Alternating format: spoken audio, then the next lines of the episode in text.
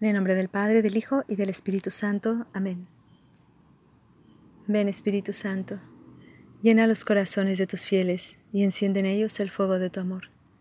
Envía tu Espíritu Creador y renueva la faz de la tierra.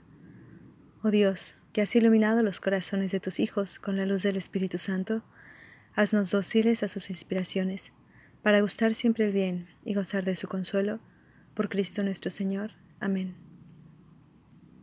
Señor, te pido tu gracia para que lo que tú me has revelado en el Evangelio, yo sea capaz de vivirlo. Tú me pides subir más arriba. Tú me pides llegar a una perfección que mi naturaleza humana em, no puede alcanzar por sí misma, por sí sola. Te necesito, Señor. Háblame, que tu palabra entre en mi corazón, pero también dame la fuerza, la gracia que necesito para realizar esto que tú me pides. María, Madre mía, Madre de mi vocación cristiana, ayúdame a vivir como Cristo me pide, porque ese camino es un camino de, de sabiduría, de libertad y de gozo. El Evangelio que vamos a meditar está en Mateo 5, capítulo perdón, versículo 38 al 42. En aquel tiempo Jesús dijo a sus discípulos, Ustedes han oído que se dijo, ojo por ojo, diente por diente. Pero yo les digo que no hagan resistencia al hombre malo.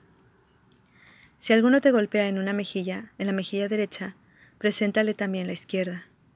Al que te quiere demandar en juicio para quitarte la túnica, cédele también el manto. Si alguno te obliga a caminar mil pasos en su servicio, camina con él dos mil. Al que te pida, dale, y al que quiere que le prestes, no le vuelvas la espalda. Palabra del Señor. Gloria a ti, Señor Jesús. Podríamos decirle a Jesús, a ver Señor, creo que no te entendí bien. Realmente esto que está escrito, que acabo de escuchar, ¿realmente lo dijiste tú?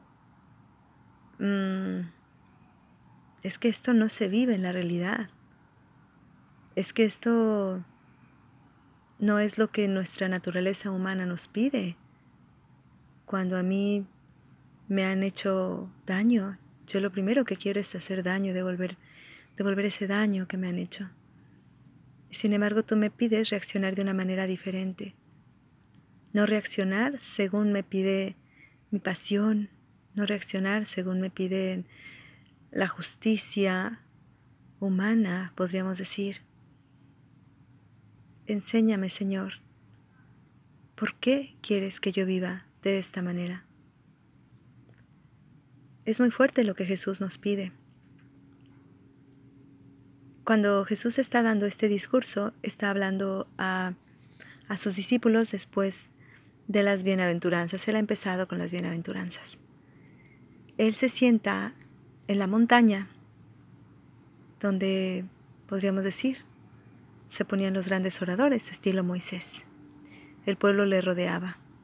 Y Moisés desde la montaña hablaba al pueblo, en nombre de Dios, para darle sus mandamientos para hacerle ver cómo tenía que ser un pueblo sagrado, un pueblo que siguiera al Señor, un pueblo diferente al resto de los pueblos. ¿Por qué? ¿Por qué tenían que ser diferente?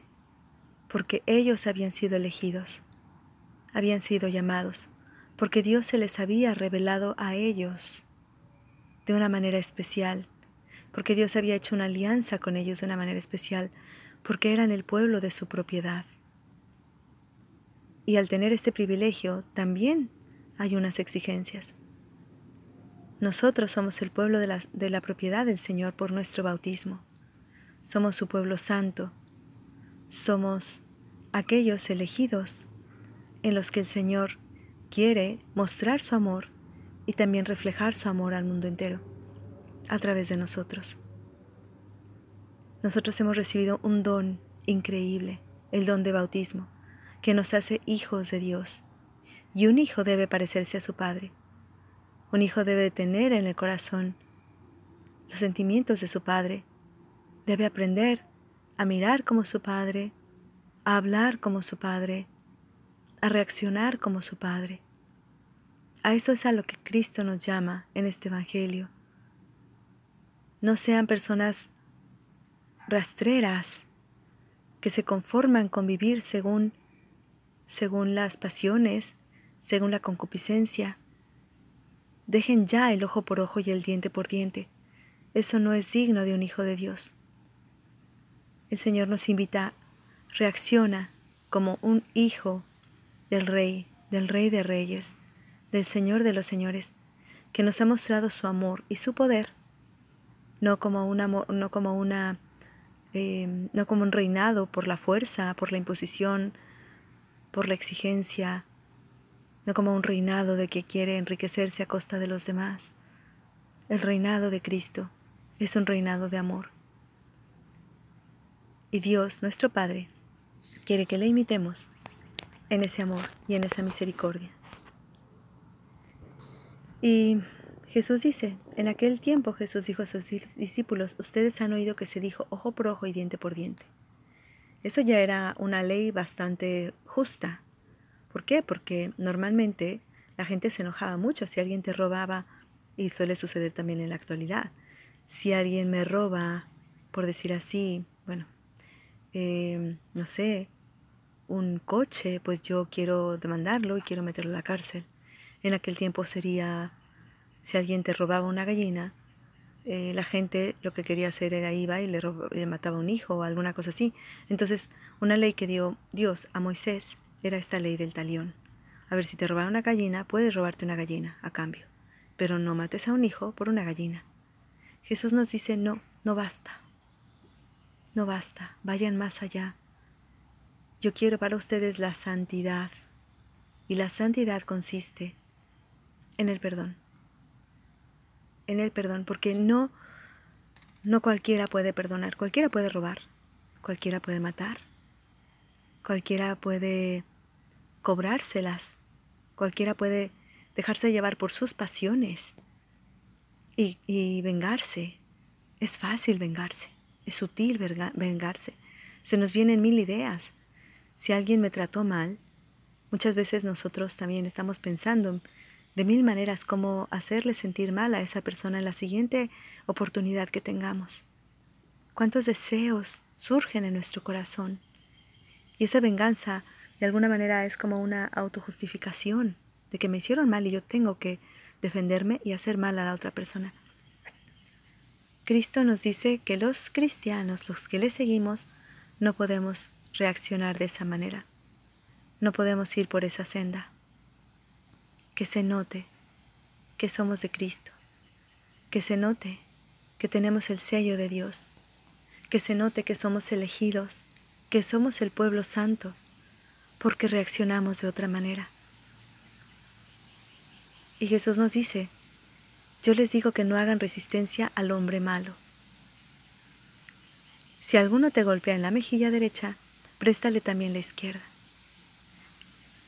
Por ahí em, Muchas veces se dice, ¿no? Hay que ser mansos pero no mensos. Lo entiendo. Y no es lo que Cristo nos quiere decir. Cristo no nos dice, bueno, si alguien te pega, pues ahí deja que te, que te magulle y que te haga todo lo que quiera. No, no es eso. Jesús lo que dice es, no pagues con la misma moneda al otro. Que tu venganza sea el perdón, que tu venganza sea el amor.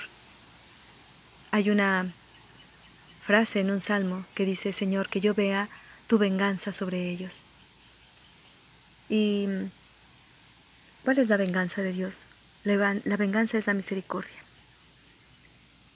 Cuando alguien me hace mal, pues espera que yo también le, pues haga a mi vez, le haga mal también a esa persona. Es lo que mínimo que puede esperar. Qué golpe tan duro cuando a una persona que nos ha hecho mal le respondemos con el bien. No sé si recuerdan la película de Los Miserables. Hay una escena muy bonita, claro, es una, una obra literaria, pero ¿cuántas veces en la realidad ha sucedido algo así? Jean Valjean sale de, de la cárcel, se escapa y va a dar a la casa de un sacerdote. Y por la noche o por la madrugada se roba toda la vajilla de plata. Lo encuentra un policía y lo lleva a la casa del sacerdote, diciéndole que es un ladrón, que lo han encontrado con su vajilla de plata. ¿Qué hace el sacerdote? Pudo en ese momento decir, por favor, llévenselo a la cárcel, este es un, es un maldito, es un ingrato, yo le he mantenido toda la noche, le he dado de cenar, le he dado refugio y me ha robado. ¿Qué hizo este sacerdote, en cambio? Actuó a la manera de Dios. Y le, le dijo, amigo, qué pena que te han tomado estos hombres cuando yo te regalé toda mi vajilla de plata. Vete en paz. Jean Valjean, después de haber recibido ese abrazo de misericordia, cambia completamente su vida. Es verdad, esta es una obra literaria. Te puedo contar algo diferente. Recuerdo el caso de una señora que fue a un retiro. Su marido tomaba muchísimo. Ella por fin se decidió un retiro, tiene una experiencia hermosísima del amor de Dios. Y cuando regresa a casa, espera que su marido la espere después de tres días con unas flores, Em, con una cena rica, eh, no sé, tal vez música de fondo, como diciendo, por fin me va a valorar. Cuando llega, y no era una mujer muy pobre, realmente era una familia rica, cuando llega a su casa resulta que el marido está borracho, la casa es un asco, no ha hecho aseos, nada de aseos en los tres días. Cuando ella llega, quiere golpearlo. Pero dice, bueno, vengo de un retiro, ¿qué haría Jesús en mi lugar?